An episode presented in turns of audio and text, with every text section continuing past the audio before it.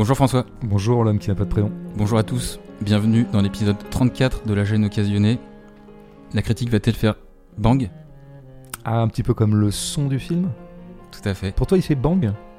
Ça peut faire pchit aussi. Hein. Ça- Oui. Moi, j'entendais plutôt bong. Bang. Ah bah tu vois. Bah, on les va gens- l'écouter. De toute façon, on va l'écouter parce que je l'ai isolé ce son. Ah là là, t'es quand même un petit génie. hein. Alors, euh, bah, le film dont on va parler, Memoria, euh, a reçu le prix du jury à Cannes cette année. Et c'est le septième long métrage du réalisateur thaïlandais Apichatpong Virasetakul. Qu'on va peut-être appeler Happy. Bah, je crois qu'il y a des critiques qui l'appellent comme ça. hein. C'est possible. Moi, j'ai souvenir que dans les années 2000, quand il est apparu, on l'appelait Joe. C'est exactement euh, Voilà. ce que j'avais noté aussi. Et ça s'est perdu comme usage et c'est bien dommage. Hmm. Du coup, on est obligé de se taper 12 syllabes à chaque fois, c'est quand même énorme, quoi. Bon, mais... Donc, nous, on va dire Happy. D'accord. Alors, euh, une détonation, un son non identifié euh, réveille Jessica pendant son sommeil. Elle seule l'entend, ce qui la met dans un état de perplexité et de sidération. Guidée par ce parasitage acoustique, Jessica, interprétée par Tilda Swinton, entame un itinéraire mystique en Colombie, de Bogota à Pijao. Dans ce film en plan fixe, long, quasiment sans contre-champ, Veracetakul propose une variation d'un cinéma métaphysique et contemplatif. Écoute, métaphysique, je te propose qu'on laisse le mot pour l'instant, même s'il serait intéressant. Mais c'est un mot un peu flou. Donc euh, essayons d'être clairs sur ce film un peu nébuleux. Contemplatif euh, paraît un, mot, euh, disons, une première identification à minima du film. Bon, même si contemplatif fait toujours un peu peur, parce qu'il arrive qu'on dise contemplatif pour dire chiant, tout simplement. Contemplatif serait le film où il se passe rien. Bon, mais de fait, Memoria mérite un petit peu cette caractérisation, parce que c'est quand même un film où il se passe peu de choses, euh, au sens strict de se passer quelque chose, où il y a très très peu d'actes de narration, de jalons narratifs. Bon, il se trouve que le film a un personnage principal, et il me semble, alors, sauf erreur de ma part, il me semble que ce personnage est de toutes les scènes. Ouais, Ah. sauf dans les, certains plans de transition. Ouais, il y a quelques, ouais, c'est effectivement, il y a quelques flashs comme ça, on Mm. dirait presque, où elle est absente. Mais dès qu'il y a une scène qui s'installe, elle est dedans.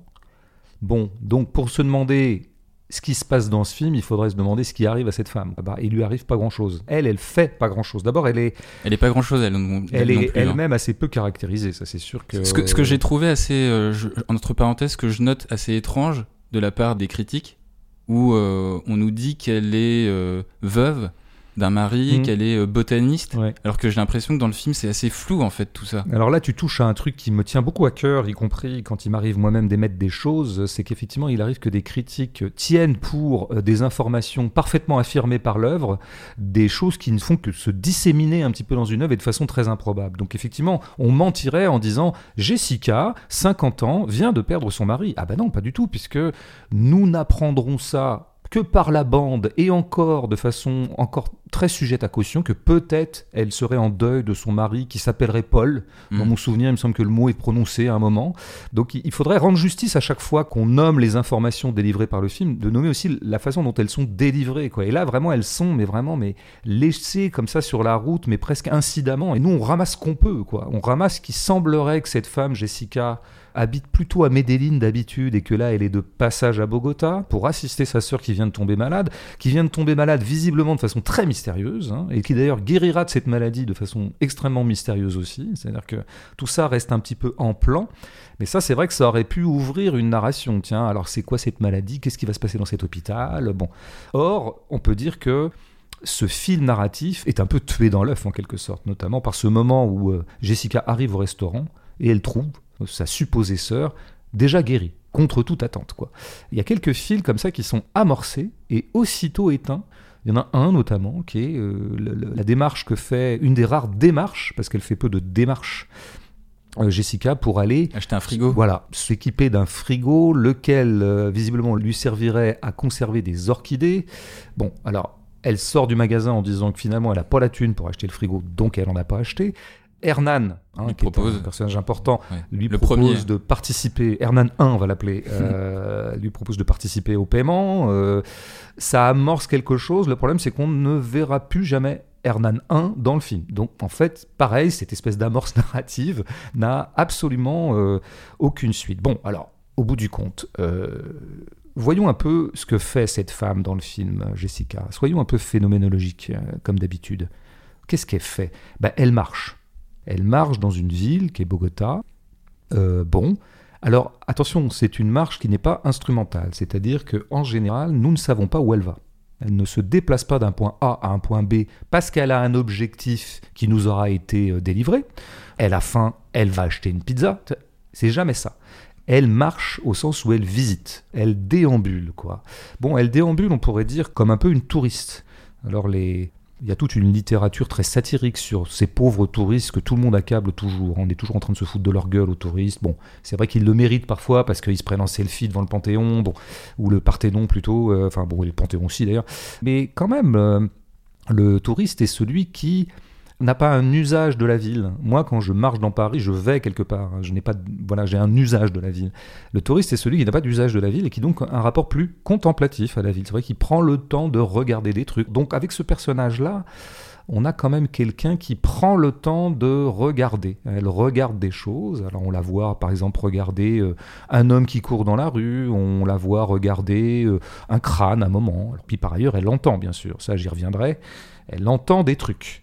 Donc, elle est un personnage qui est d'abord défini par, je dirais, son rapport à l'environnement. C'est ça qui va la définir beaucoup plus que son statut familial, son passé, son métier. Nous ne savons pas quel métier elle exerce. C'est qu'est-ce qui se joue entre elle et l'environnement proche dans lequel elle évolue.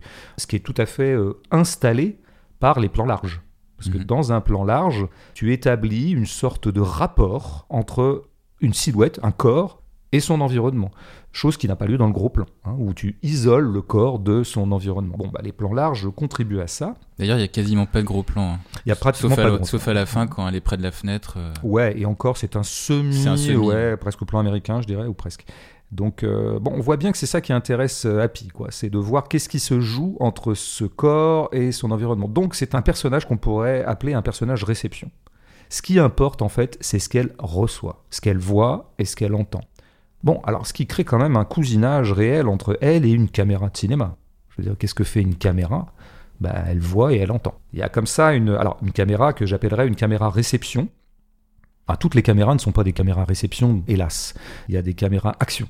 Euh, une caméra réception, à quoi tu la, comment tu la caractérises? Bah, Souvent par le plan séquence, évidemment, parce qu'un plan séquence, donc, qui consiste à filmer en un seul plan une scène donnée, installe un point de vue unique, un plan séquence fixe. Fixe, hein, parce, que, parce, que, je pensais à 1917 voilà, et, je me disais que c'était pas le même. Et, autres, et autres acrobates contemporains du cinéma qui font des plans séquences pour épater la galerie. Non, là donc un plan séquence fixe, c'est le point de vue devient tangible pour le spectateur. On voit que la caméra elle est posée quelque part et elle regarde le monde, elle le perçoit depuis un point. Quoi. Bon, donc c'est vrai qu'il y a comme une sorte d'analogie entre Jessica et la caméra d'Api. Il y a comme un compagnonnage ou une sorte de solidarité entre les deux, comme si l'un et l'autre étaient pris dans le même geste, si tu veux. Il y a même un moment, euh, et même plusieurs moments, où ils fusionnent tout simplement. Il y a un moment anodin que je voudrais un peu décrire, qui est très anodin, c'est quand elle, justement dans le magasin de frigo, là, il y a une commerciale qui fait un peu l'article, hein. elle, guide un peu. Euh, D'ailleurs, c'est un, travelling du coup. Alors voilà, il y a un, travelling. C'est un, des rares travelling. Étonnamment, il y a un travelling avant qui la suit elle, et elle est en train de parler à Jessica. Elle est en train de lui dire des trucs pour lui dire voilà, le frigo, la, Voilà. Et puis, bah, Jessica, qu'on voyait dans le plan, disparaît du plan. Et elle se réfugie comme on pourrait dire derrière la caméra. À ce moment-là, elle fusionne avec la caméra. C'est-à-dire que sa position dans l'espace est strictement égale à celle de la caméra. Je veux dire, ça paraît pas grand-chose comme ça, mais mais je pense que ça indique bien à quel genre de personnage on a. Moi, ça me rappelle un peu des personnages d'un certain cinéma contemplatif c'est peut-être pas exactement le mot, euh, des années 70, par exemple, le cinéma d'Antonioni, on trouverait ça, par exemple, je sais pas, le personnage de Nicholson dans Profession Reporter, enfin d'autres trucs des années 70, où finalement le personnage est un personnage relais. C'est un relais de perception, si tu veux. C'est bon. Et donc, encore une fois, il se caractérise par ce qu'il voit et ce qu'il entend, et non pas par ce qu'il fait. Un hein, cinéma donc non euh, narratif. Donc c'est vrai qu'il y a pas mal de moments dans le film qui sont des moments isolés, qui n'ont aucun intérêt narratif, qui ne seront pas suivis d'effets qui sont donc des purs moments de captation. Je pense à un plan notamment qui est assez étrange où on voit bon, la pluie commence à tomber sur Bogota mm. et puis on a un cut et on retrouve des gens qui se sont abrités. On les voit de dos en contre-jour, parmi lesquels on distingue la silhouette de Jessica. Mm-hmm. À quoi sert cette scène? Bah, Il y a eu de la pluie. Les gens se sont réfugiés et maintenant on les filme s'étant abrités puis attendant que la pluie. Bon, c'est des one-shots comme ça. C'est des trucs qui n'auront pas de suite et qui sont des pures captations. Puis il y a un moment, alors vraiment particulièrement, euh, qui est presque du, un moment de contemplation au carré, puisque la caméra filme Jessica en train elle-même de regarder des tableaux. Hein, il y a, il y a, ce Ouais, il y petit a une moment, exposition d'art contemporain. Voilà, Sachant sorte- que Happy Chapong, euh, Happy, pardon, euh, est lui-même plasticien. Tout à fait, je voulais y venir justement parce qu'à ce moment elle regarde alors des tableaux qui sont peut-être des photos ou des tableaux de, dits de peinture parce Mm. que c'est en noir et blanc donc c'est relativement indiscernable. Qu'est-ce que font ces tableaux? Qu'est-ce qu'ils nous disent? En quoi ils résonnent avec le reste du film? Bah mystère, en tout cas aucun intérêt narratif toujours. Et c'est vrai qu'à ce moment-là, on est, je pense, dans la... Jessica est dans la posture dans laquelle euh, Happy voudrait nous mettre nous-mêmes, quoi. C'est-à-dire, c'est quoi la contemplation? C'est quoi un cinéma contemplatif? Mais c'est un cinéma où c'est nous-mêmes qui sommes les visiteurs. Nous visitons le plan. Comme elle, elle est en train de visiter l'expo. Et, et effectivement, le fait qu'Happy soit euh, fasse lui-même euh, des expositions, des, il fait même des installations. Ah, moi, j'aime bien le mot installation. Je trouve que c'est un très très beau mot qui désigne parfois des choses euh, difficiles à appréhender Ouais, dans l'art contemporain, ouais, et très hétérogène, et des choses très très bien, puis de- des choses qui flirtent avec une certaine imposture, mais peu importe. Mais l'installation, tu vois, il y a quelque chose qui est installé, voilà, et moi j'aime bien la, fixité de l'installation, et c'est nous-mêmes qui nous promenons dedans. Mais c'est exactement ce qui se passe avec les plans larges et fixes de Happy. Il les dispose pour nous, il les installe, et notre regard c'est lui qui fait le travail. C'est pas, il n'y a pas de choses qui bougent dedans, c'est notre regard qui bouge dans le plan. Et on a le temps de se balader, de visiter le plan, quoi, de voir, tiens, il y a un truc qui est posé sur le meuble. Ah, tiens, il y a à l'arrière-plan euh, un arbre qui commence à, s'agiter un petit peu, euh, peut-être sous euh, la pression du vent, enfin des choses comme ça. Tu vois, c'est c'est vraiment ce caractère d'installation qui est intéressant. Alors après, c'est vrai que le film nous dispose comme étant d'abord des non pas tant des spectateurs que des récepteurs quoi. Donc on va recevoir des choses et puis on va activer nos yeux et nos oreilles quoi. Va activer surtout essentiellement euh, nos oreilles. hein. Mm. Donc là j'en dis pas plus pour l'instant si ce n'est qu'il faut bah oui, oui, le film commence comme ça, quoi. hein. Le- ce son dont on a déjà parlé, ce bang ou ce bong, elle l'entend dès la première La scène scène. hein, Et il se trouve que ce son opérera jusqu'à la fin du film. Donc il y a quand même une continuité narrative qui est quoi? Qui est qu'est-ce que c'est que ce son? Qu'est-ce que euh, en fait le film raconte quand même quelque chose, il raconte l'enquête sur un son. Mais encore une fois, on est toujours dans finalement une hypothèse contemplative puisque comme par hasard, la seule aventure que nous propose ce film est une aventure de la perception. Il s'agit de creuser une perception, il s'agit d'étudier un son et de voir ben, d'où il provient, euh, quelle serait éventuellement son origine et qu'est-ce que ça raconte sur le personnage euh, ou sur autre chose. Donc oui, pour toutes ces raisons, nous avons fi- à un film dans ce sens-là un peu moins nébuleux euh, que son usage habituel, un film contemplatif. Allez, on va tendre l'oreille euh, en s'intéressant au son du film. Je précise juste que quand je dis le son, je fais non pas allusion spécifiquement à la détonation euh, à laquelle tu faisais allusion au tout début de film, qui trouble Jessica, même si je vais y revenir, mais à la place qu'il occupe euh, dans le film, puisqu'on a plusieurs strates de singularité euh, relatives à cette question formelle, qui est le son. Alors première singularité, ben c'est ce que tu disais, il se trouve que les premières minutes du film sont muettes, dans l'obscurité. On perçoit une ombre au premier plan, un peu plus foncée que l'arrière-plan, mais on sait pas ce qu'on voit, on sait pas où on est. Et donc chronologiquement, tout commence vraiment pour le spectateur par ce son. Au commencement donc n'était pas le verbe, mais le son. C'est-à-dire que c'est l'irruption du son dans le plan qui permet au film de commencer, de lui donner une temporalité concrète. Ce n'est qu'une fois le bang entendu que le corps de Jessica se dressera dans la pénombre. Et donc en fait, coup opère ici avec le son une inversion sensorielle par la fixité du cadre et de l'image elle-même statique. Nous prenons la mesure de l'espace par l'image et la mesure du temps par le son. Autre inversion sensorielle dans le film qui permet de mettre, alors là pour le coup, littéralement en relief euh, le son, bah, c'est la grande scène du studio. Jessica rend visite à cet ingénieur du son prénommé Hernan pour tenter de reconstituer la détonation qu'elle a entendue. On écoute euh, décrire l'étrangeté de ce son. es como una bola enorme de concreto que cae en un fondo de metal, rodeada de agua de mar.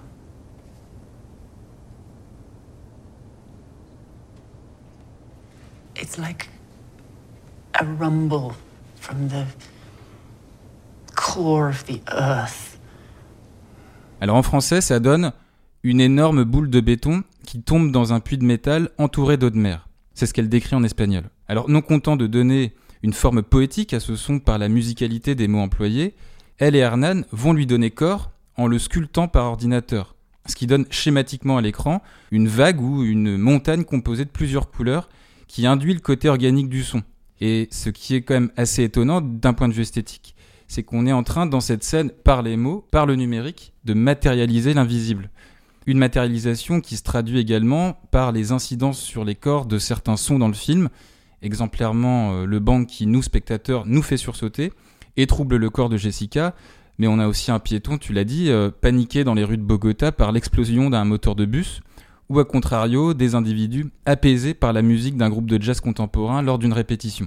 Alors l'importance de Louis dans notre rapport avec ce film, Happy le dit dans un entretien donné au journal Libération, qu'il faut, je le cite, apprendre à écouter mes films pour les voir. Dans un cinéma en plan fixe, long, relativement statique, ce prérequis d'attention portée au son, ça peut être le bourdonnement d'une mouche dans un plan filmant les pieds d'Hernan près de la rivière. C'est euh, dans la scène d'ouverture le grincement d'une chaise auquel nous nous raccrochons pour baliser nos repères spatio-temporels en tant que spectateur dans ce cinéma hypersensoriel. Ouais, c'est très bien décrit. Hein, et écoute, moi j'ai l'impression que le film est sa trame est, autour du son et tu viens d'en donner euh, quelques éléments importants. Euh, moi, je pense que le film est aussi à la gloire du son. Hein. tu vois, c'est presque une ode au son. Bon, alors oui, euh, c'est une enquête sur un son. Elle passe essentiellement par ce très très beau moment où, où nous sommes à égalité, encore une fois. Nous sommes dans la même posture que le personnage au moment où elle est dans le studio avec ce Hernan qui donc va faire des tests pour elle.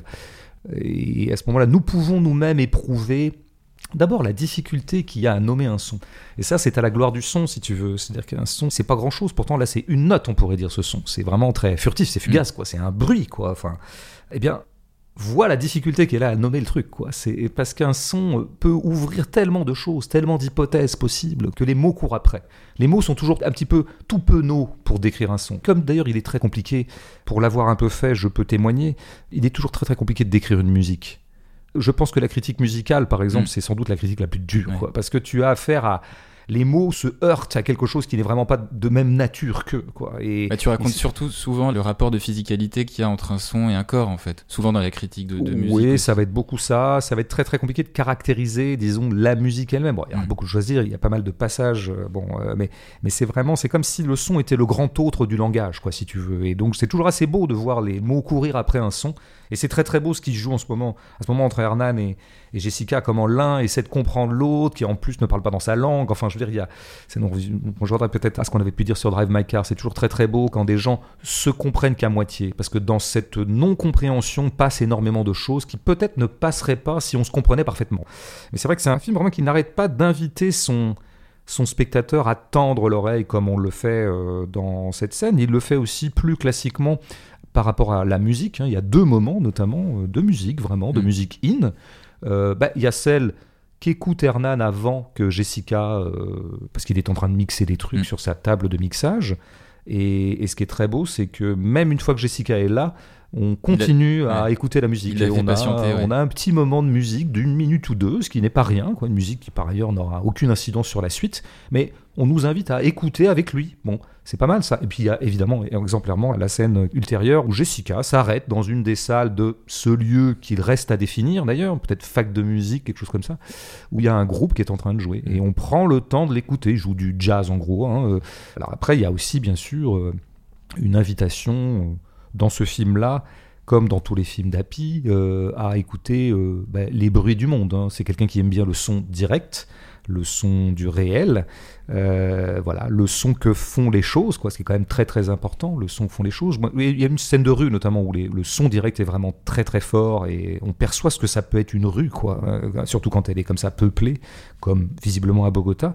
Mais il y a une scène où elle est dans sa caisse là, où elle vient de passer le barrage militaire et on a un petit moment comme ça de, elle elle est filmée de profil au volant. Mm et on a l'arrière-plan, bon, bah, le paysage qui Avec les montagnes derrière, ouais. Et sa fenêtre est ouverte, sa vitre est ouverte, et t'entends vraiment ce que ça peut faire des fois le son quand tu roules en bagnole, tu sais, qu'il y a un truc assez jouissif en fait, parce que c'est l'air qui arrive, c'est à la fois le moteur, le contact des roues sur le revêtement, euh, mm. bon, j'aime bien les voitures qui passent dans, le sens inverse aussi. Ouais, les, voilà, absolument, et qui font à chaque fois une espèce de bruit comme ça. Enfin, tu sais, rendre sensible le son du monde, bon, on l'a souvent dit ici, mais c'est un travail que font beaucoup de très bons cinéastes et, et que ne font pas beaucoup de mauvais cinéastes. Au point même qu'il m'arrive parfois dans ma radicalité euh, schématique et caricaturale de penser que ça serait peut-être le signe ultime pour caractériser un bon cinéaste et le distinguer d'un mauvais. C'est celui qui prête attention au son du monde. Quoi. Alors inversement, Happy a une façon euh, bien à lui de nous rendre sensibles au son, c'est d'abord de le capter puis de le restituer, mais aussi de le retirer. Tu ne ressens jamais aussi physiquement le son au cinéma que quand on le coupe. Parce que là, tu te rends compte rétroactivement que le son était là. Il le fait à un moment, il bidouille un peu. C'est-à-dire qu'il y a un plan comme ça, anodin, bizarre, comme tout le reste, euh, où on voit euh, Jessica qui est assise dans un couloir, on ne sait pas encore lequel, mm. et puis il n'y a pas de son. Et le son peu à peu monte, et nous avons le son réel qui revient, le son réel de ce couloir. Ça dure 10 euh, secondes, hein, mais ça commence par le silence, et comme si on montait le bouton, comme on aurait pu le voir faire euh, par Hernan sur cette table de mixage.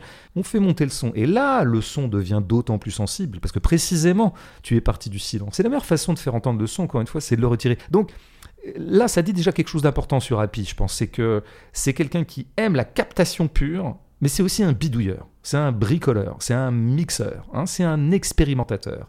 Et donc il module les sons, et c'est pas pour rien qu'une des figures importantes du film est un mixeur, Hernan en l'occurrence, parce qu'il y a des petits effets comme ça de montée. Il faut bien voir aussi que ben, le grand climax du film, en fait, qu'est-ce qui se passe entre Hernan, 2 et euh, Jessica dans la maison d'Hernan mais c'est un phénomène de mixage aussi. Ouais, parce qu'il y a une disjonction entre euh, le son, euh, ah Le, son de la scène et puis ce qu'ils entendent par euh, télépathie. Et comment il arrive à faire la bascule? Il a réfléchi, à puis il est pas bête. Comment il arrive à faire comprendre qu'elle rentre à ce moment-là dans les sons intérieurs? Parce que le son est relativement silencieux. sur, le premier, sur le premier souvenir. Ouais, il fait, oui, absolument, c'est celui dont je parlais. Il y a la pluie qui commence à tomber et donc on annule la pluie, on baisse la pluie pour bien faire comprendre qu'à ce moment-là, elle se met à percevoir autre chose. Donc bon, Qu'est-ce qui arrive à Jessica? C'est quelqu'un qui va s'ouvrir peu à peu à un monde sonore qu'elle ne soupçonnait pas. Le bruit, en fait, qui la réveille dans le premier plan, va peu à peu l'attirer, comme une espèce d'appât, comme ça, vers, vers une qualité de captation qui fait qu'elle perçoit des sons qu'elle ne percevait pas et qui sont des sons d'un contre-monde. Alors bon, faudrait voir ce que c'est que ces sons, faut quand même s'y arrêter un peu, faut essayer d'être un peu Sherlock Holmes là-dessus. Là. Parce que dans un premier temps, et notamment quand elle entend un souvenir dans la petite pièce où se trouve la chambre d'Hernan 2, il y a une fausse piste en quelque sorte. Parce qu'à ce moment-là, on a l'impression qu'elle entend les sons d'une scène qu'elle aurait vécue, d'une scène de son enfance. Quoi. Et alors là, on se dit, merde, on est donc dans un film de rétrospection où, comme dans tant d'autres films, et bien peu à peu, le personnage principal va aller vers son secret originel qui serait peut-être un trauma d'enfance, peut-être un machin. Non, Happy Chapung, c'est pas ça. C'est pas Nicole Garcia. Et fort heureusement, Hernan tout de suite nous dit que non, non, mais ce qu'elle est en train de raconter, c'est un souvenir de lui, ah, bah là, c'est déjà beaucoup plus intéressant. C'est pas une remémoration psychanalytique comme on aurait pu en avoir dans Thérapie, par exemple, cette série fabuleuse, magnifique, dont on attend la saison 2, mais elle perçoit les souvenirs d'un autre, quoi. Donc, en fait, la capacité proustienne du son, parce que chez Proust, on sait bien, hein, c'est l'odeur qui crée la remémoration. La La fameuse Madeleine, j'ai envie de dire. Euh, c'est aussi, il y a le pavé aussi chez Proust, hein, donc ça peut être aussi un, ça peut être aussi un bruit sur le pavé. Je me souviens pas très précisément de la page en question. Ouais, mais, je crois que c'est parce qu'il bute son pied contre le pavé. C'est ça, donc ça serait plus un toucher en fait. Toucher Il y aurait le toucher, mais d'ailleurs le toucher de la Madeleine joue aussi, je crois, dans la réminiscence. C'est pas simplement l'odeur de la Madeleine. Et là, on a une réminiscence par le son. Mm. Sauf que c'est une réminiscence contrairement à Proust, hein, Proust qui fait revenir des souvenirs qui lui sont attachés à lui, à sa propre vie, ce qui n'en fait pas un mauvais écrivain, hein, je m'empresse de le dire. Il se défend pas mal, Marcel. Mais là, là, c'est plus vaste en fait. Hein, c'est pas forcément mieux, mais c'est plus vaste parce que c'est le souvenir d'Hernan. Mais les souvenirs d'Hernan ne sont pas non plus des souvenirs d'Hernan, puisque ce qu'il nous a dit précédemment dans la petite scène quand il était à l'extérieur et qu'il se croise pour la première fois, c'est qu'il entend tout un tas de choses qui ne le concernent pas. C'est des choses qui sont peut-être arrivées bien antérieurement à sa propre naissance. Ce que les critiques ont appelé la mémoire du monde. Ce qu'on pourrait appeler tout à fait la mémoire du monde. C'est-à-dire qu'en gros, ce à quoi Hernan 1 puis 2 vont donner accès euh, à Jessica, c'est effectivement une sorte de banque sonore. Hein, comme à un moment, euh, d'ailleurs, Hernan 1 montrait une bibliothèque de sons hein, dans son petit bidouille. Mm. Effectivement, tous les ingés ont ça sous la main. Ils, ont une banque de sons comme ça, en quelque sorte. Et là, ça serait la banque sonore du monde. C'est-à-dire, en gros, ça serait l'ensemble des sons qui ont été produits dans l'ensemble de l'humanité ou dans l'ensemble du vivant. Donc on peut dire que finalement, le film euh, raconte en fait quelque chose de l'ordre d'une initiation, une initiation notamment à, bah, je dirais, moi, je pense que ce qu'apprend Jessica, grâce à ces passeurs divers et variés, ben, c'est être attentif à quelque chose. Bon, alors après, il faudrait voir comment Happy lui-même nous rend lui-même attentif. C'est tout l'art d'Happy Chapman de nous inviter à cette expérience-là, c'est-à-dire nous-mêmes à cultiver, à aiguiser notre attention. Alors pour ça, je voudrais dire une ou deux choses qui viennent de la bouche d'Hernan 2. Alors il dit, il a ce truc génial de prendre une pierre et de dire que cette pierre en fait contient des sons, elle a absorbé des sons, ce qui fait résonance avec un tout petit passage qu'on aura eu précédemment dans le film. On voit un professeur expliquer comment le bois d'un violon, je crois, absorbe ouais, les sons. hygrométrique, ouais. Donc il y a quand même cette très très belle idée que la matière vivante, la matière du monde d'ailleurs, parce que la pierre n'est pas exactement une matière vivante, contient absorbe à, une mémoire, mm. quoi. C'est-à-dire absorbe les sons et les garde. Et après, bah, il faudrait, en regardant la pierre, libérer le son. Alors, en regardant quelque chose, je libère un son. Mais ça, c'est la clé de ce film, parce que c'est ce à quoi exactement nous invite euh, Chapon par ses procédés cinématographiques. Bon, parce qu'Hernan, il dit un truc, à un moment, il dit mais moi, je n'ai pas besoin qu'on me raconte de nouvelles histoires. Des histoires, il y en a déjà beaucoup. Mm. Ben oui, des histoires, il y en a partout. Donc il y a quand même cette idée que, à quoi bon s'emmerder à faire des scénarios et à mettre en place des histoires, alors qu'en fait, les histoires sont à disposition pour peu qu'on veuille bien regarder le monde. Hein. Tu regardes une pierre, il y a une histoire qui se libère. Tu entends un son, il y a une histoire qui se libère aussi. Donc ça, c'est la première leçon. Et la deuxième chose qu'il dit, qui est tout à fait décisive dans un film, et tel qu'écrit par un cinéaste, qui donc est plutôt dans un art visuel, il dit Moi, je ne regarde pas la télé, je ne vais pas au cinéma.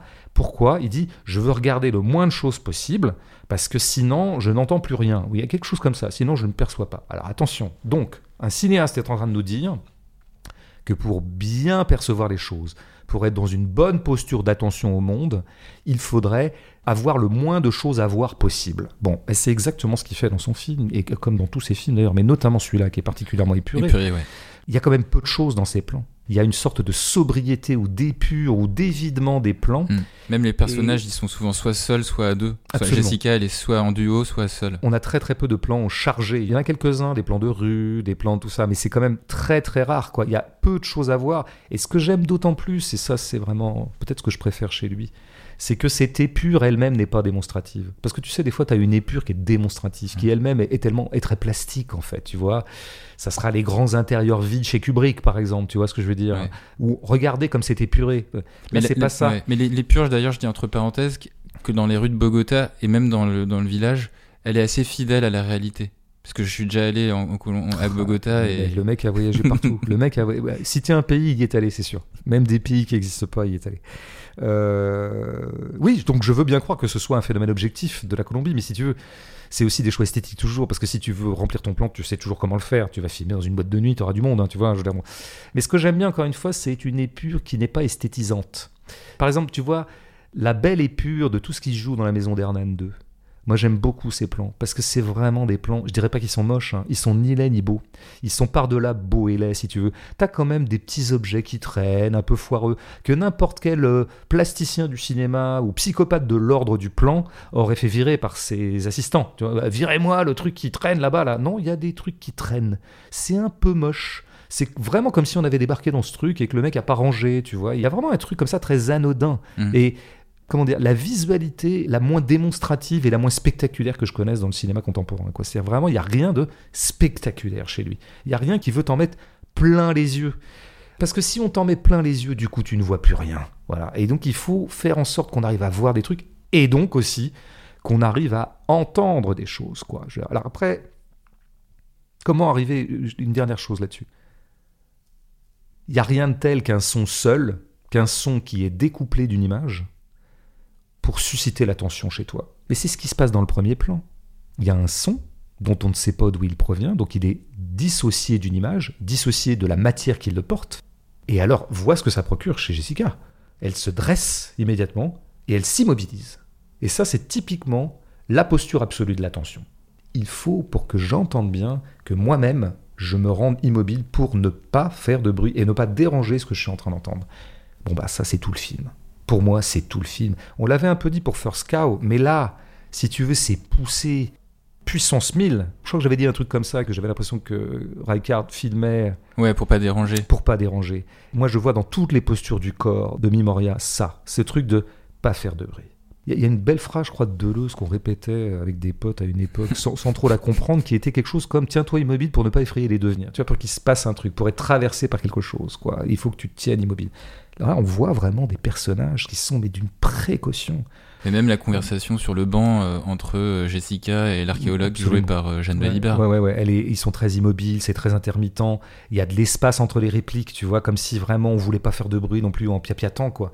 Et il y a un autre moment où, elle- quand elle est à l'hôpital, elle assiste pour la première fois sa sœur, je crois que c'est la première scène, où elle se recule aussi sur sa chaise et la Ça, chaise il y a un petit grince. grincement, ouais. Elle Ouais. grince et, ce grincement. Ouais, parce qu'elle vient de se rendormir, sa supposée sœur vient de se rendormir, et elle, en fait, elle prend du recul, elle s'allonge, et on entend juste le petit grincement de la chaise. Tout à fait, et on sent bien que ça la contrarie, ce grincement. Elle veut pas réveiller sa sœur, faut Mm. pas réveiller, faut pas réveiller les choses, quoi, parce que ça serait les perturber et du coup on les entendrait moins, tu vois. Bon, alors évidemment, ce film, pour toutes ces raisons-là, tend évidemment à l'immobilité, comme je l'avais aussi un petit peu dit de Rijkaard. Mais alors là, je veux dire encore une fois, c'est à côté, c'est presque une cinéaste conventionnelle, et je, ne retire rien de l'admiration que j'ai pour son cinéma, mais là, on est dans l'hypothèse hardcore, quoi, je dirais, de l'immobilité, ou en tout cas de la lenteur. J'ai lu quelque part un truc que je trouve génial, c'est qu'Api avait dirigé euh, Tilda Swinton en lui disant, quand tu marches, parce qu'elle marche beaucoup quand même, marche lentement, marche comme si tu progressais dans l'eau.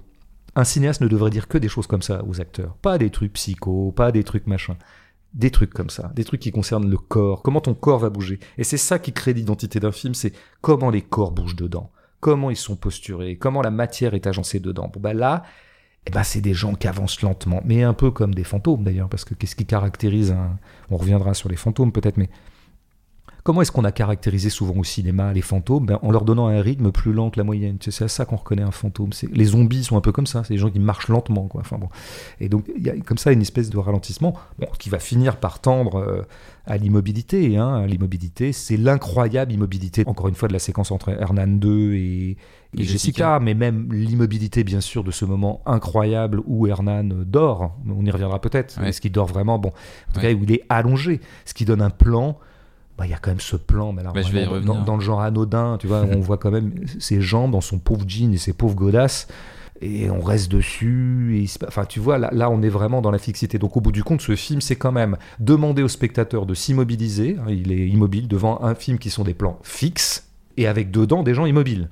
Donc, si tu veux, il y a un surcroît d'immobilité comme ça. Et d'ailleurs, au sortir de sa sieste, appelons-la comme ça pour l'instant, je crois que Jessica lui demande mais qu'est-ce que t'as fait? T'as dormi? Et il dit, il a ce mot génial, il dit je me suis arrêté. Alors bon bah si tu veux, euh, on y revient toujours. hein. C'est quoi la clé de l'attention? Bah, C'est d'avoir la capacité de s'arrêter, de suspendre. Bon, dans notre monde, nous l'avons déjà dit, mais c'est le moment ou jamais de le redire, mais dans notre monde fluide, agile, dans notre monde de flux, il est évident que s'arrêter devient presque le fait d'une aristocratie. Ça te distingue, si tu veux. Et je crois qu'en fait, euh, ce à quoi est invitée euh, Jessica, c'est rejoindre une race de seigneurs. À un moment, euh, Hernan II parle des gens de notre espèce. Et il faut entendre espèce, tu sais, euh, presque au sens des espèces, quoi, dans le vivant. Et C'est une espèce supérieure, c'est des gens qui se reconnaissent entre eux, tu vois.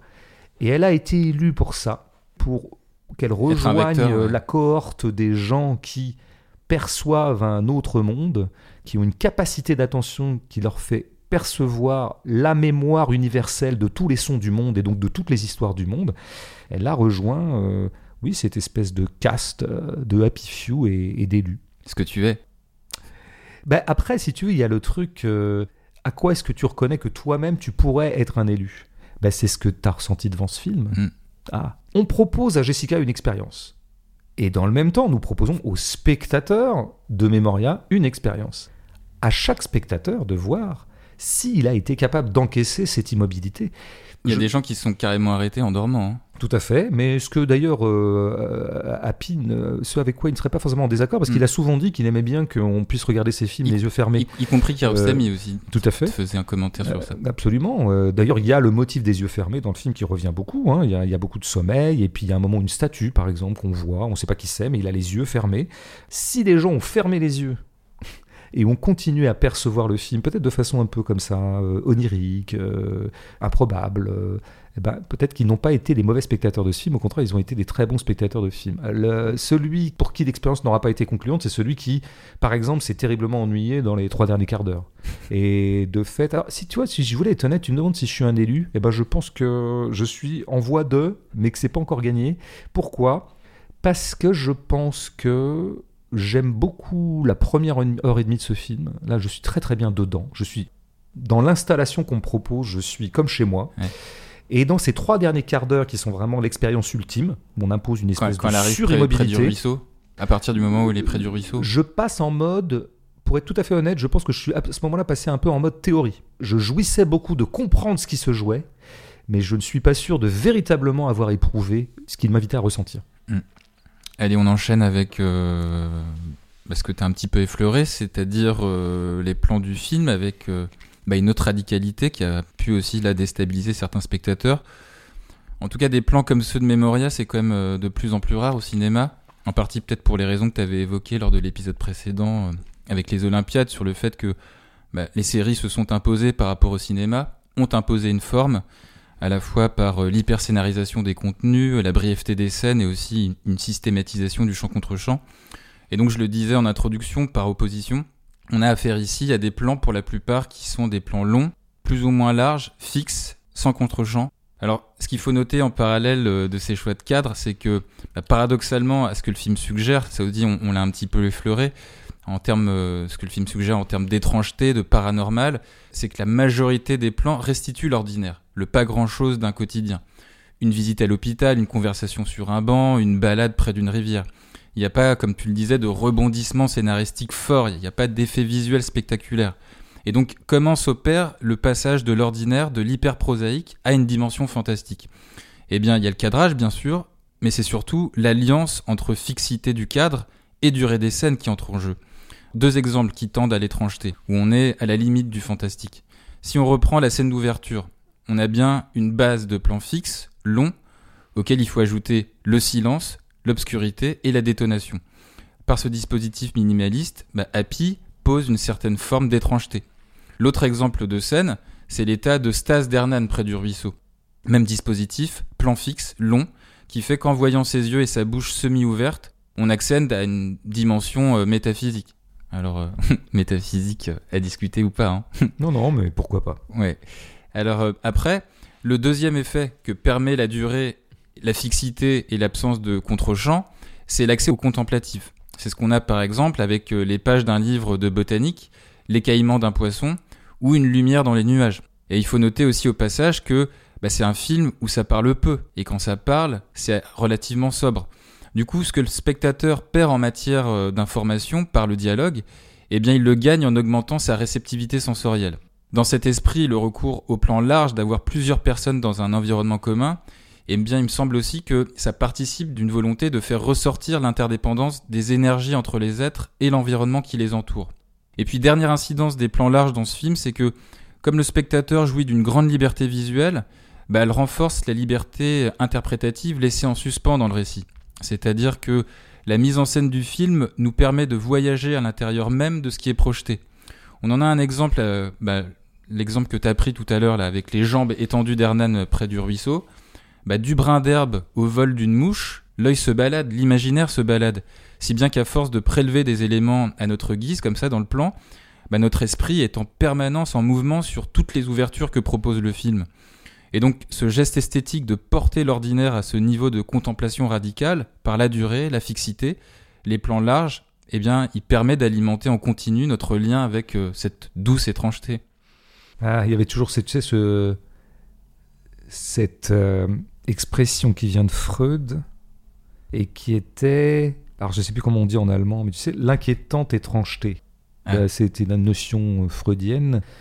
Et alors, il me semble que certains proposaient une, euh, une autre traduction. Je pense que les Straub insistaient beaucoup là-dessus, mais d'autres gens peut-être, ils préféraient appeler ça l'inquiétante familiarité. Il semblerait que ce soit une traduction plus juste de l'allemand que je ne connais pas, donc je ne peux pas vérifier. Peu importe tout ça, Freud, les Straub, tout ça, je note, euh, pour aller dans ton sens, la douce étrangeté, tu sais. L'inquiétante familiarité. hein, C'est, ça, ça définit exactement le lieu du fantastique, ce qu'on appelle proprement le fantastique. Le fantastique, il faut toujours encore une fois le distinguer de ce qu'on pourrait appeler le merveilleux ou l'extraordinaire. Bon, le merveilleux, c'est si je rentre chez moi tout à l'heure et que dans mon lit, il y a trois fées. Euh, les, lesquelles fées me disent, euh, je sais pas, tu as péché, tu seras désormais condamné, je sais pas, accompagné la campagne de Xavier Bertrand, enfin, je, ou de quelque autre vainqueur de la primaire de droite. Ça, c'est du merveilleux. Le fantastique, effectivement, est à fleur de la réalité. C'est un léger dérèglement de la rationalité ordinaire. Il y a comme ça un froissement du réel, une sorte de pli qui crée comme ça un soupçon d'étrangeté. Effectivement, un soupçon très doux. Alors, à ce titre-là, on peut dire que Memoria est, est une démonstration de ce que peut être le fantastique. Je pense que c'est une de ses qualités principales, dans tous les films d'ailleurs d'Api mais celui-là notamment parce qu'il est que dans des petits effets, des petites torsions en fait, quoi. Euh, dont l'une évidemment principale, et on, va y revenir encore une fois, euh, passe par le son. Enfin, je veux dire, tu as, euh, tu as un plan, euh, puis dedans, euh, il y a quelqu'un qui se dresse parce qu'elle vient d'entendre un son. Le son est non identifiable. C'est quand même un petit moyen. Enfin, c'est vraiment rien, quoi, si tu veux. Son, à dissocier de la musique, hein, je précise aussi. Ah, tout à fait, bien sûr. On parle bien de son, là, en l'occurrence. Parce que parce que tu as des films aussi, tu as pu avoir des films aussi fantastiques qui disposent des ambiances un peu fantastiques par la musique. mais ce qui d'ailleurs est pas un, boulot inintéressant parce que je pense que, effectivement, tu as un type qui est en train de bouffer des nouilles dans sa cuisine. tu ajoutes un tout petit son comme ça, une petite note, peut-être synthétique, tu vois, de légère angoisse, ah ça y est, t'as quand même l'impression que le type, les nouilles sont empoisonnées, le mec va se faire canarder par quelqu'un qui va surgir dans sa cuisine, ou lui-même a peut-être une intention un peu bizarre, ou peut-être est en train de préparer un coup bizarre en mangeant des nouilles, peut-être que c'est la dernière fois qu'il mange des nouilles avant de se suicider. D'un seul coup, c'est dingue, comme un petit effet sonore ouvre un territoire narratif incroyable. Quoi. Alors c'est ce que je disais tout à l'heure, hein, c'est la meilleure façon d'augmenter un plan, de lui donner d'autres dimensions que sa stricte dimension visuelle, la stricte somme des phénomènes qu'on voit dedans, c'est d'y ajouter un son, et notamment un son qui soit en dissonance un peu avec ce que tu vois. Alors bon, tout ça, ça arrive bien sûr exemplairement dans une des meilleures scènes fantastiques de l'histoire du cinéma quand même, euh, qui est la scène de restaurant. Là, je veux dire, ah si tu voulais démontrer ce que c'est que le fantastique, tu peux pas faire mieux. La scène est parfaitement ordinaire. Alors, hein, c'est une scène de la vie ordinaire des gens. On se retrouve au resto, en famille. Hein, euh, la sœur, le beau-frère. Le beau-frère qui a commandé le euh, et le neveu. Euh, il y a déjà un élément, par exemple, que je trouve très très bien dans cette scène et qui est pareil, une démonstration. Alors, peut-être pas de fantastique, mais disons, comment créer un point d'étrangeté, un punctum, aurait dit Barthes, d'étrangeté dans un plan anodin. Mais c'est ce garçon, par exemple, ce petit enfant. Tu sais ce qui est bizarre dans ce truc? C'est pas du tout que l'enfant soit là. C'est pas du tout qu'il dessine un pamplemousse. Les enfants, ils dessinent au restaurant. Mm. Mais c'est qu'on voit jamais sa tête. Ah d'ailleurs, ben, d'ailleurs, je l'avais complètement oublié, le gamin. Ah, bien sûr, mais on voit jamais sa tête. Mais à un moment, moi, ça commence à me faire flipper vraiment. Hein. Enfin, si vraiment tu te concentres là-dessus, il y a un truc, mais c'est quoi cet enfant? C'est un enfant tueur C'est Halloween qui recommence, tu vois, l'enfant massacreur? Bon, bon évidemment, l'autre effet, c'est que Chose qu'on n'avait pas dans la première occurrence du son, ni même dans la deuxième. Hein, dans la deuxième, c'est quand elle est dans la rue, je crois. Et c'est la, troisième occurrence. Mais là, nous avons maintenant la preuve à coup sûr que non seulement elle entend un son, ce qui peut arriver à tout le monde, mais qu'elle entend un son que personne d'autre n'entend. Mm. Mais quel merveilleux pitch. Ça serait l'histoire d'une nana, d'une femme, qui entend des sons que personne d'autre n'entend. Scénario et la Quentin Dupieux. bah, pourquoi pas, ouais. Après, il faudra voir ce qu'il en fait. S'il est pas trop feignant, il pourra en faire un truc pas mal. On verra le prochain.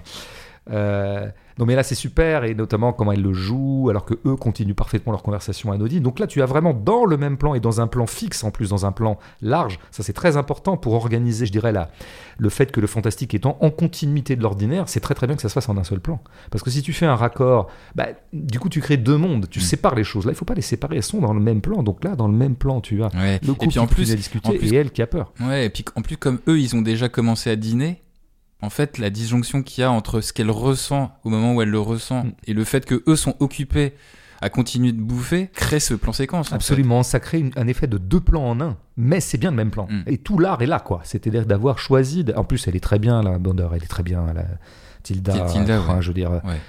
C'est beau quand une actrice se met au service d'un film, vraiment. Euh, on n'aime pas les acteurs quand ils euh, prétendent de jouer contre le film, c'est-à-dire se faire voir aux dépens du film. On les adore quand il s'inscrit vraiment dans la logique matérielle d'un film. Et c'est tellement ce qu'elle a fait, enfin, avec une discipline et une, je dirais, une loyauté à l'installation dans laquelle on l'a mise, que je trouve admirable. Et elle est admirable dans cette scène. Elle fait exactement. C'est d'ailleurs un travail essentiellement physique et gestuel ce qu'elle a fait, mm. ou alors anti-gestuel, puisque là, évidemment, qu'est-ce qui se passe? Elle se crispe, elle se raidit insensiblement, sa main commence à tripoter un peu la nappe. Enfin, c'est tout ça est très subtil, mais mais quel monde ça ouvre Mm. Voilà, Mais même ça. dans le studio, hein, euh, à chaque fois qu'elle entend le son, Ouais. tu, tu sens son corps trembler un Ouais, petit ouais, peu. Avec une drôle de tête qui confine parfois quelque chose de sépulcral. D'ailleurs, bon, c'est un peu le visage de Tilda Swinton qui est tout à fait étrange. Bon, donc, euh, quelqu'un, elle était tout à fait habilité à, à porter un film fantastique. Puis il y a- il y, a un autre effet fantastique que j'aime beaucoup dans le film et qui est pas grand chose. C'est une des. Bah, c'est un peu dans la même scène d'ailleurs, mais. C'est les explications qu'on produit pour expliquer la maladie de la sœur. Il y a deux explications qui sont données. Il y en a une qui est assez classique, mais qui est assez intéressante, qui est produite au restaurant, justement. Mm. Que semble d'ailleurs défendre le beau-frère, euh, à savoir que alors, la sœur, dont je comprends vaguement qu'elle est vaguement comédienne, ou un Elle truc fait comme partie ça. d'une compagnie de théâtre. euh, Et ils sont en ce moment sur un projet qui a à voir avec l'Amazonie et que donc euh, l'auteur du projet aurait lui-même coupé des arbres, etc. Enfin, en gros, on est en gros sur une malédiction type euh, Toutankhamon, tu sais, Mm. où certains chercheurs qui avaient découvert euh, euh, les momies en question, euh, certains étaient morts euh, par la suite, donc on a parlé d'une espèce de vengeance comme ça, on avait réveillé les morts, donc euh, on s'était vengé. Moi j'aime bien cette idée, en plus elle est tout à fait euh, happy chapongienne, parce que voilà, on y reviendra peut-être, les morts et les vivants.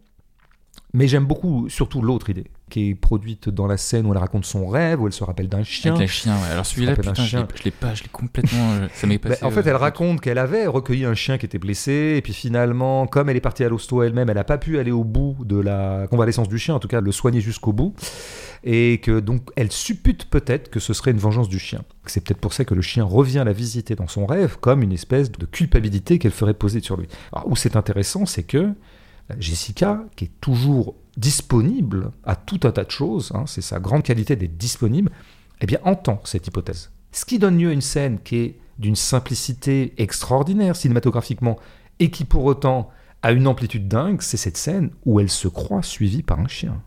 Ah, quel plan magnifique C'est un plan large. Elle, est, sur la elle est place. quasiment de dos aussi d'ailleurs.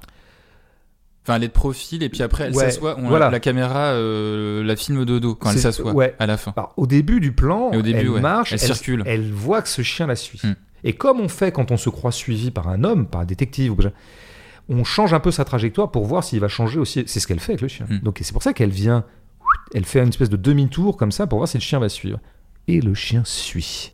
Et à ce moment-là, mais il y a une tension chez le spectateur, en tout cas chez moi, pour me dire putain, mais ce chien prend une dimension dingue si tu veux. Donc un chien, il n'y a rien de plus familier. C'est ça l'inquiétant de familiarité. Un chien, c'est un animal domestique, c'est l'ami de l'homme, blablabla. Tu vois, c'est rien de plus familier qu'un chien. Quoi. On a ras-le-bol de voir des chiens partout. Tu vois, t'arrives quelque part, a un chien, un marre, quoi. Et là, ce chien devient une créature étrange. Mais pas par un effet de on lui a mis des yeux rouges, comme on voit dans certains films, ou je sais pas quoi, tu vois. Juste parce que elle s'est imaginée que peut-être il la suivrait. Et puis finalement, il passe son chemin. En fait, c'est pas ça. Enfin, tu vois, c'est des petits effets comme ça, très très simples et quand même tout à fait passionnants. Après, il y en a un dernier que j'aime beaucoup dans le genre euh, très simple aussi, et qui, encore une fois, pour bien montrer que le fantastique, c'est tout en délicatesse, quoi. C'est vraiment des, je te dis, des petits froissements du réel, quoi. C'est ce qui se passe avec Herman 1. Ils se rencontrent, ils l'aident, ils se revoient, ils vont tous les deux au magasin de frigo, etc. Et donc, euh, plus tard dans le film, elle le cherche, elle passe le chercher Dans le studio. dans le studio. Enfin, dans le- dans le même bâtiment, en tout Voilà, cas. dans le bâtiment, on suppose que se trouve son studio. Et, et alors là, non seulement les gens ne savent pas où il est, mais il semblerait que les gens n'en ont jamais entendu parler. Mm. Mais si tu veux, c'est simple, quoi. C'est d'une simplicité dingue, sauf que ça ouvre un monde. C'est le monde où Hernan, en fait, n'existerait pas, ou n'existerait que pour Jessica. Ah, il ne serait apparu qu'à Jessica. D'ailleurs, on ne l'a jamais vu. Ah non, on l'avait vu dans le magasin quand même, oui. Où il semblait que. Il faudrait revoir cette scène. Je me demande si la commerciale, finalement, la vendeuse de frigo, Ouais, faudrait la revoir. est-ce qu'elle parle vraiment à Hernan quand elle parle? Ouais, Ah, ouais. Il y a, peut-être un indice là, pour le voir euh, une autre fois encore. Mais si elle se met derrière la caméra, je vois pas à qui d'autre elle peut parler. hein. Ben, je sais pas. Il y aurait un truc Bah, à voir après, ça- ça- ça annule peut-être crois pas, qu'il lui euh, parle. mais en même temps, ça, ou Ça ça n'annule pas le fait que ce soit quelqu'un euh, qui fasse une apparition en fait. Tout à fait, qui pourrait apparaître aux autres, mais qui pourrait tout aussi bien disparaître. Bon. Mais à ce moment-là, ce que ça ouvre, ce petit effet simple, qui est un petit effet de scénario pour le coup, tu vois, euh, elle cherche quelqu'un, on lui dit qu'en fait ce quelqu'un n'a jamais été vu dans ces lieux, bon. Mais pour moi, ça ouvre tout de suite une. Tu vois, c'est toujours la grande suggestivité des choses. On n'a pas besoin de tisser des scénarios. Ce qu'il faudrait, c'est amorcer des scénarios et laisser le spectateur finir le tissage. Tu vois Et ben là, c'est exactement ce que moi j'ai fait. Je me suis dit, bah en gros, voilà. Jessica, c'est une femme qu'une espèce supérieure invite à la rejoindre dans une perception globale de l'ensemble des sons du monde et de l'ensemble même de l'histoire du vivant, tu vois, je, je dirais comme ça. Et pour ça, en fait, elle a plein de passeurs pour la mener à la révélation finale, qui est une sorte d'épiphanie, hein, en quelque sorte, ou de euh, d'évangile. Il sera même question de Jésus à un moment, tu vois. Il y a ce médecin, même le médecin, elle lui demande du Xanax et le médecin lui dit quoi? Drôle de médecin euh, je, je te passe un- une petite brochure de sur Jésus. sur Jésus. Ouais, ouais. Premièrement, déjà, donc drôle de médecin quand même. Moi, je me méfie. Hein, parce que c'est- un faux médecin. C'est un- c'est une espèce de professeur Raoult, à mon avis. Tu vois, je- Et surtout, elle lui dit une deuxième chose qui est pour moi alors la plus belle phrase du film. C'est euh, ne prenez pas de Xanax. Pourquoi? Parce que ça va diminuer son attention, ça va l'endormir dans le mauvais Ah sens oui, du terme, alors que tous ces initiateurs sont là pour, au contraire, la rendre plus attentive, l'initier. Donc ne prenez pas de Xanax. Restez attentive ou restez réceptive, je sais plus comment elle le dit, à la beauté du monde. Et attention, c'est là que c'est beau, parce que être réceptif à la beauté du monde, ça pourrait être du Frédéric Lenoir. hein. Bon. Mais ce que Frédéric Lenoir ne dira jamais, c'est être attentif à la beauté du monde et à sa tristesse. Et à sa tristesse. Ça c'est Nietzschéen aussi. hein. Je dirais que c'est plus Nietzschéen que Frédéric Lenoir. C'est-à-dire vraiment considérer le tout du monde dans sa joie, dans sa beauté, dans sa laideur, dans son anonymat, dans, Dans son caractère ordinaire, mais aussi sa tristesse. Bien sûr, la grande mélancolie d'un monde. Enfin, quand on regarde un arbre longtemps, qu'est-ce qui se passe en nous si on le regarde longtemps et qu'on le regarde bien? On trouve ça beau, on trouve que c'est merveilleux, un arbre, et en même temps, on trouve ça triste. Je veux dire, on regarde jamais bien un arbre si on ne ressent pas, euh, dans le même geste d'attention, quelque chose comme une euphorie, quelque chose comme une tristesse. C'est à ce mélange-là que tu reconnais que tu as été attentif à quelque chose. Si tu arrives à percevoir en toute chose à la fois la beauté et la tristesse. Bon, ce qui fait voilà, moi, ce que je me raconte, au bout du compte, euh, je considère comme possible le scénario que je viens d'écrire. Mais ce qui est très très beau chez Happy, encore une fois, c'est qu'il m'a laissé l'écrire. Il a disposé les choses et il m'a laissé les tisser comme je l'entendais. Bah, en bon film fantastique, Memoria, euh, il dispose euh, dans ses plans bah, donc un certain nombre de signes. Ces signes, ce sont autant de correspondances sonores et visuelles à, à l'expérience sensorielle que traverse Jessica. Alors juste avant d'en relever quelques-uns, on va se rappeler un petit peu rapidement ce que tu, ce que tu disais lors de l'épisode précédent sur les signes émis par Jacques Audiard. J'ai dit des choses là-dessus, moi. Ouais. Qui Mhm. disait en gros euh, que les signes dans les Olympiades étaient des signes d'affichage de l'époque contemporaine. Hein C'est bien ça. Ben, c'est ce que j'aurais préféré appeler euh, plus précisément des signaux. Attends, je, Parce que je ouais. pense que voilà, il y a un gros, une grosse différence entre signe et signal. Mm. Ouais. Ouais, et que donc bah, du coup, euh, surtout bah, de manière implicite, ces signes faisaient sens par rapport à une scène donnée, un personnage. Alors, on l'avait pas dit dans la critique précédente, mais par exemple, pour faire ressentir au spectateur le fait que le personnage d'Emily s'ennuie au travail, bah, filme l'heure affichée sur son écran d'ordinateur. Signal donc de la fin de sa journée de boulot, puisque le plan d'après montrait Emily se ruer vers la sortie de son lieu de travail. Maintenant, si on reprend ce qui se passe du point de vue des signes dans Memoria, on a des signes dans le plan dont on ne peut pas affirmer avec euh, autant de certitude comme on a pu le faire avec Audiard, quels sont leurs sens concrets. Alors l'exemple de signe qui revient régulièrement quand on lit la critique, ce sont les différents trous et cercles disposés dans Memoria. Trou d'un crâne humain, hein, dans le laboratoire de Jeanne Balibar, trou du tunnel de chantier vers la fin, cercle formé par euh, la vapeur du réacteur du vaisseau spatial, dont on nous dira de manière figurée qu'ils font écho aux trous produits par le son dans la conscience de Jessica, mais on a aussi dans la scène du studio de mixage cette image du son représentée graphiquement comme une espèce de montagne multicolore.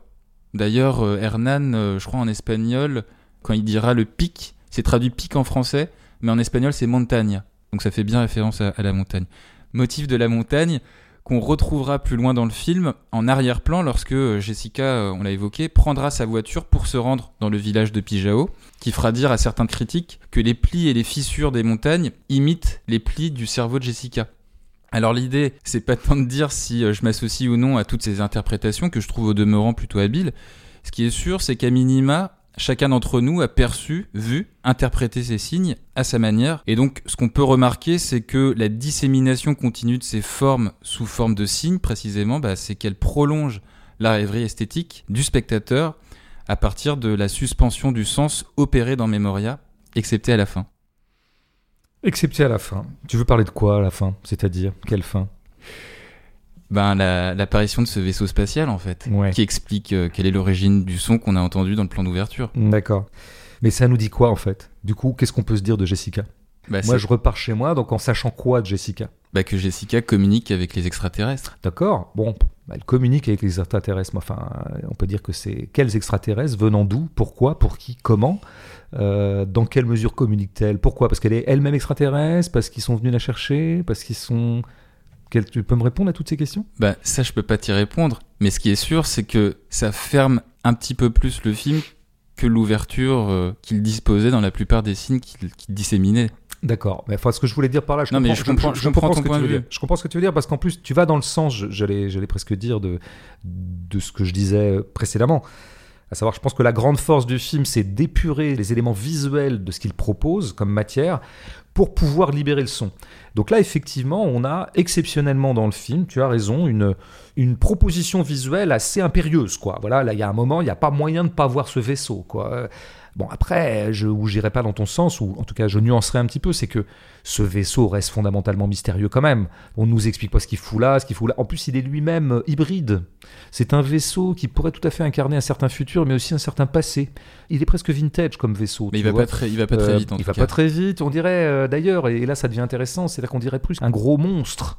Un gros monstre qui s'envolerait, quoi, avec son gros bruit un peu lourdeau, qui est le bruit du bon, qui est une espèce de bruit du pot d'échappement. Enfin, je sais pas comment on dit pour un vaisseau, tu vois. Parce que c'est ça, il y a une espèce de cercle comme ça qui se dessine par un, un petit effet spécial à deux balles. Bon, je pense que c'est ça qui est intéressant, surtout dans ce plan, quoi. Je crois Bon. que c'est ce qui a coûté le plus cher dans le film. Bah peut-être, oui. Bah tu m'étonnes vu le reste. euh, c'est quand même pas un, un film d'un gros gros budget, mais euh, et qui pourtant est magnifique. Comme quoi, comme quoi. Peut-être que le grand art est définitivement pauvre, ou peut-être que l'art pauvre est définitivement grand. Non, où je nuancerais quand même, c'est que beaucoup beaucoup de choses restent ouvertes. Passer ce plan, si tu veux, on peut dire que ça verrouille l'histoire, ça verrouille la fiction. En fait, il est la première illustration dans le film de quelque chose qui n'était que mental et virtuel depuis le début, à savoir de l'immense suggestivité des sons. Les sons ouvrent un monde. Un son livré à l'humaine ouvre un monde. Bon, ben voilà, c'est peut-être la projection visuelle que se fait à ce moment-là Jessica.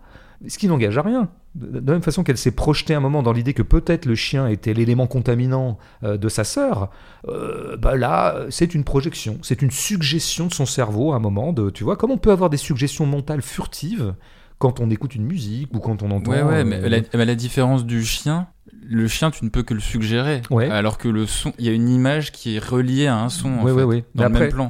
Après, je pense que la clé de cette histoire, c'est que je pense que je peux tenir que c'est une projection mentale de, De Jessica. de Jessica et qu'à ce titre-là, on est à un stade du film, si tu veux, où Happy s'est arrangé pour que euh, finalement, entre image mentale et image tout court, euh, image dite du réel, finalement, il y a une fusion totale et que l'un et l'autre soient indistincts. Et ça, c'est le grand geste d'Happy Chapong. Alors, je pense que depuis le début de son cinéma, peut-être à forcerie dans euh, Oncle Boonmi, Cemetery Splendor, euh, voilà, euh, peut-être Tropical Malady aussi, à savoir d'organiser une immense porosité entre des registres et des modalités du vivant et du réel qui sont en général distinctes. C'est pas pour rien, si tu veux, qu'à un moment il y a le motif de l'épidémie euh, qui s'invite dans le film, alors vraiment très furtivement, parce que tu sais, elle regarde des champignons et des bactéries, Ah, ouais, ouais, tu ouais. vois, et- Des orchidées qui sont contaminées par un Voilà. virus. alors, on, on se demande à ce moment-là s'il n'est pas en train de se renseigner pour voir si ça serait pas un truc comme ça. On sait pas trop. En tout cas, le motif s'invite dans le film. C'est ça qui m'intéresse. Et l'épidémie, c'est quoi? C'est la contamination des choses, les unes par les autres. On, est bien passé pour le savoir depuis quelque temps. Et ben, c'est ça, Happy Chapong, c'est tout est poreux à tout. Et tout contamine tout. C'est-à-dire qu'il n'y a pas un mot plus étranger à son cinéma que la séparation et la distinction. Il ne distingue pas. Il essaie toujours de fondre les registres. Donc, par exemple, l'image mentale, l'image réelle, mais aussi, ce qui est magnifique dans ce plan, quand même, prenons-le aussi comme un plan, indépendamment de notre dépit de voir que peut-être il verrouillerait un petit peu l'imaginaire. C'est le Euh, fondu. est- Non, mais ce qui est beau, c'est qu'on part sur un plan de nature. Oui, c'est ça, bah, c'est ça, c'est le fondu. Le fondu ou le défondu, je dirais, puisque cette espèce de vaisseau se décolle, euh, qu'on croyait partie prenante du paysage, un élément végétal, s'avère en fait un élément euh, bon euh, métallique, je sais pas.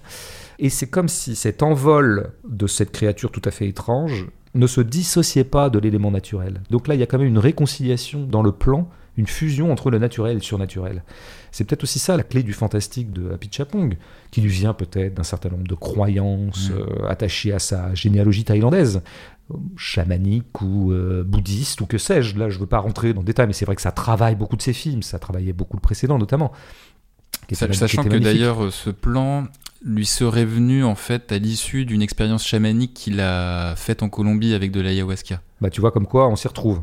Bien sûr, il est en Amérique du Sud, peut-être que le chamanisme l'a particulièrement marqué à ce moment-là. Bon, peu importe. Ce qui m'intéresse, c'est que il y a un moment où le naturel et le surnaturel sont des catégories totalement caduques pour Happy. Tu vois, on appelle surnaturel ce que, dans un certain état des croyances scientifiques euh, et des convictions surtout, nous considérons comme non naturel. Mais je veux dire, à partir du moment où toi tu crois que euh, nous avons des vies antérieures, le phénomène des vies antérieures est absolument naturel. Ça n'est surnaturel que pour quelqu'un qui n'y croit pas.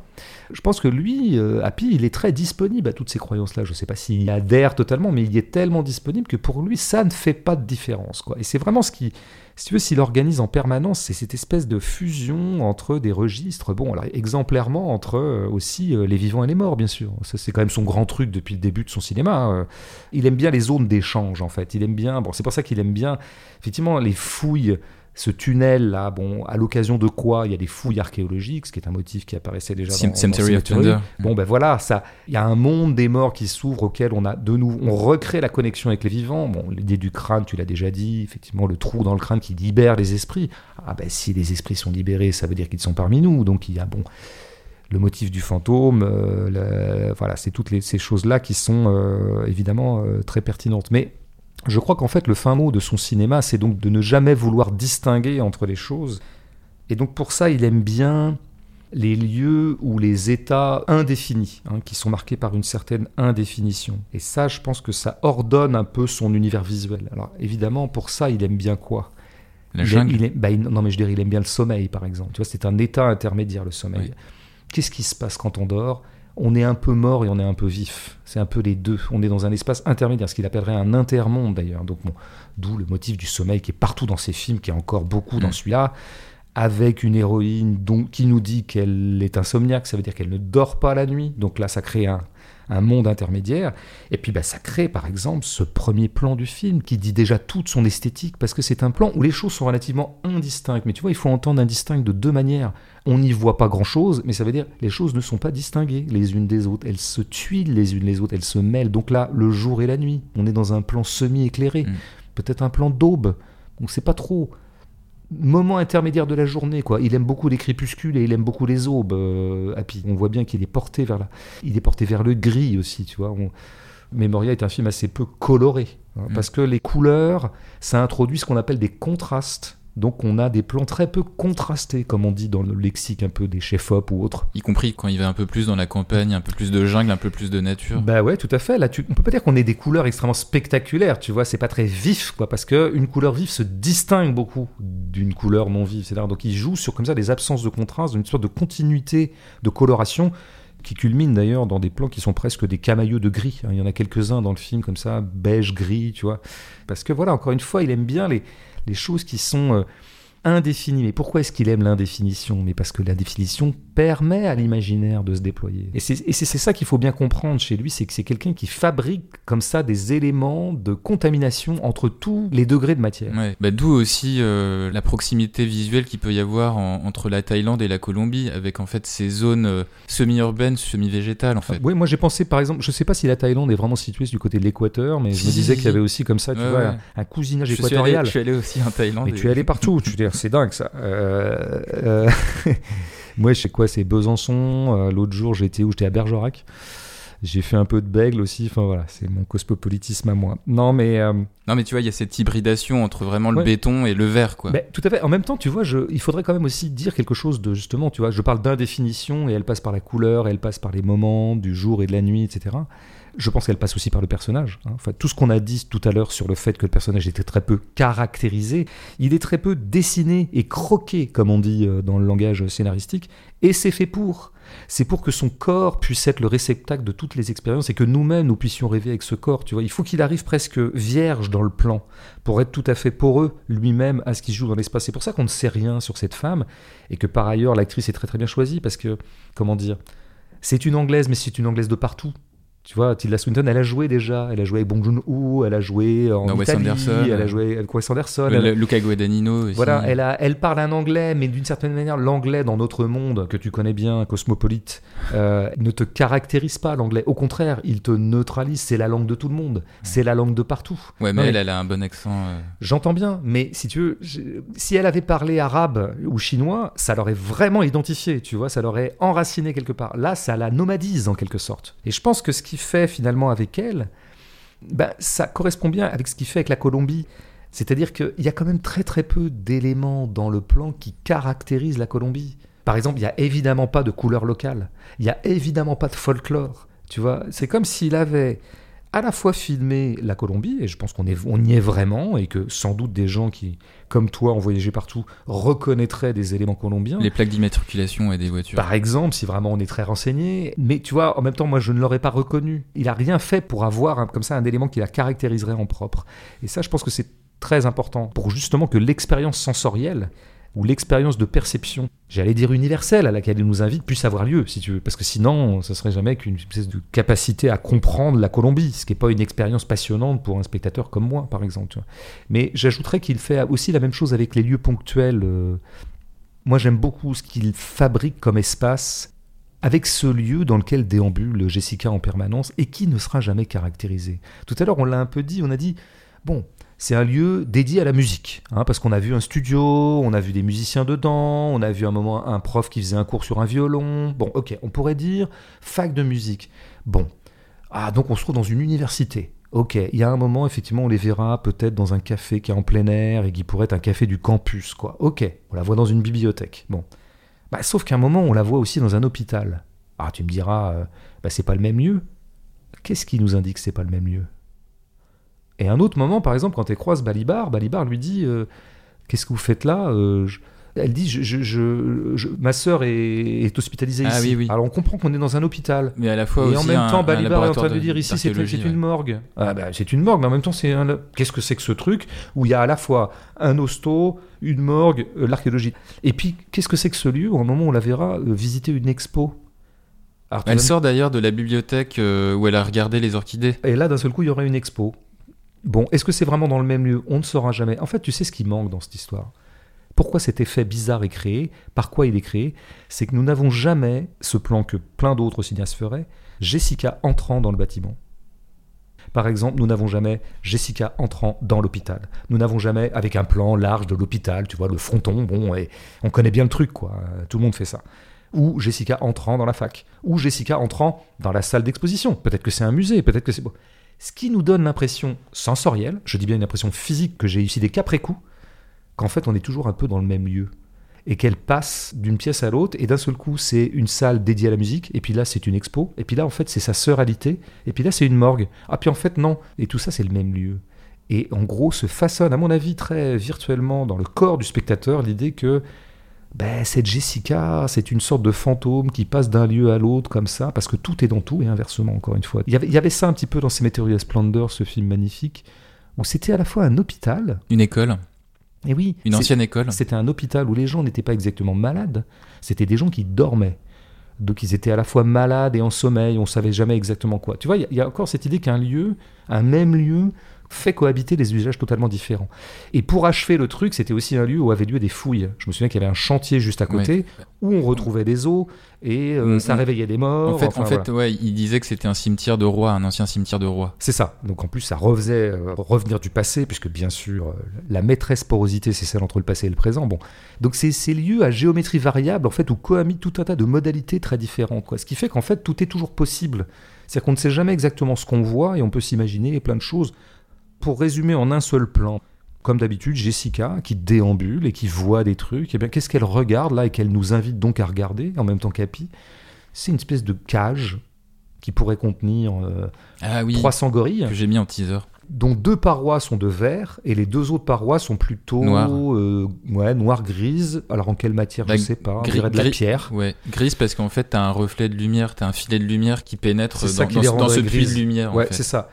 En plus, voilà, t'as raison, il y a la lumière qui est projetée dessus parce que voilà, on sent qu'il y a un toit euh, ouvert sur la lumière, d'accord.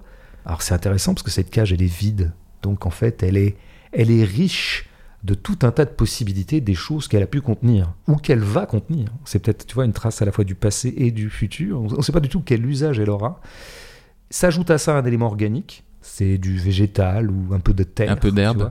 Hmm. Comme si ça pouvait être une cage qui pourrait accueillir des animaux, ou alors peut-être une expérience végétale, ou alors va savoir, je- peut-être une... Je n'en sais rien. Mais si tu veux, ça c'est à l'image du film. Qu'est-ce qu'il y a dans ce plan? Eh bien, il y a rien. Il y a donc du possible. Et moi, je pense que Happy Chapong, c'est quelqu'un qui filme le possible. Ça y est, les auditeurs euh, essaient d'entrer en contact avec toi. Tu sais que ça commence à me faire flipper ce bruit, moi. je, je pense que je vais aller me renseigner auprès d'Hernan. Alors, euh, bah, la première question, elle est de Louis, qui se demande quelles sont les limites de la contemplation au cinéma? Ah, je pense qu'il n'y a pas de règle pour les limites de la contemplation au cinéma. Effectivement, c'est un film d'une drôle de facture, mais moi j'aimerais bien qu'il y en ait un peu plus comme ça. Qu'on pourrait appeler une facture expérimentale dans la mesure où elle propose aux spectateurs de faire une expérience. Euh, ok. Et c'est vrai que c'est devant ce film-là, finalement, on pourrait se demander si on a aimé ou si on n'a pas aimé. Ce qui est tout à fait euh, légitime devant un film, c'est quand même la question euh, clé. Mais on peut la reformuler comme suit parce qu'il s'agit d'Happy Chapong, on peut dire est-ce que ça a marché sur moi? Tu sais, comme on dit des fois sur l'hypnose, ça marche sur toi ou pas? Mm. Euh, Et comme euh, Happy essaie de nous mettre dans un état assez proche de l'hypnose, même s'il ne faut pas en faire des caisses là-dessus, mais il y a quelque chose de cet ordre-là, par tout ce qu'on a dit, la lenteur, la fixité, l'immobilité, parfois la soustraction du son, euh, parfois l'évidement. Si l'hypnose relative a marché sur vous, alors l'expérience a été profitable, comme disait à peu près euh, Serge Danet. Si l'hypnose n'a vraiment pas marché et qu'en fait vous n'avez eu qu'un assoupissement non rempli, un assoupissement vide, euh, même pas peuplé de rêves ou de rêveries, alors bah, le film n'a pas marché sur vous. C'est pas grave. C'est juste une, incapacité, mais comme nous avons tous des incapacités, on n'est pas forcément disponible à toutes les cinématographies. Bon, il y a sans doute des factures cinématographiques auxquelles je suis pas disponible. Je ne suis pas disponible à Game of Thrones, visiblement. L'iconographie et la narration Game of Thrones m'est absolument inaccessible. Rien ne se passe entre Game of Thrones et moi. Bon, donc je dois admettre, beau joueur, que euh, rien ne se passe entre euh, Memoria et un certain nombre de spectateurs. Mm. Et d'ailleurs, bah, dans le même esprit, il y a Mathias, euh, en fait, qui se trouve dans le cas de figure d'un spectateur qui a aimé le film et qui en même temps a piqué du nez à certains moments. Et il te demande en fait, est-ce que tu penses que cet état de somnolence, il fait partie de l'expérience recherchée par Happy Oui, bah donc on répéterait ce qu'on a dit, à savoir que Happy peut-être le dit de façon un peu drôlatique, mais pas que, parce que tout est sérieux et drôle chez lui. Voilà, voilà encore une indistraction qu'il pratique.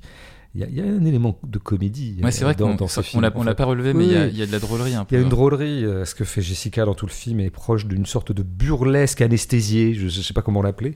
Mais oui, donc Happy euh, invite son spectateur, ou en tout cas l'autorise allègrement à, dormir, ou en tout cas à fermer les yeux euh, devant ses films.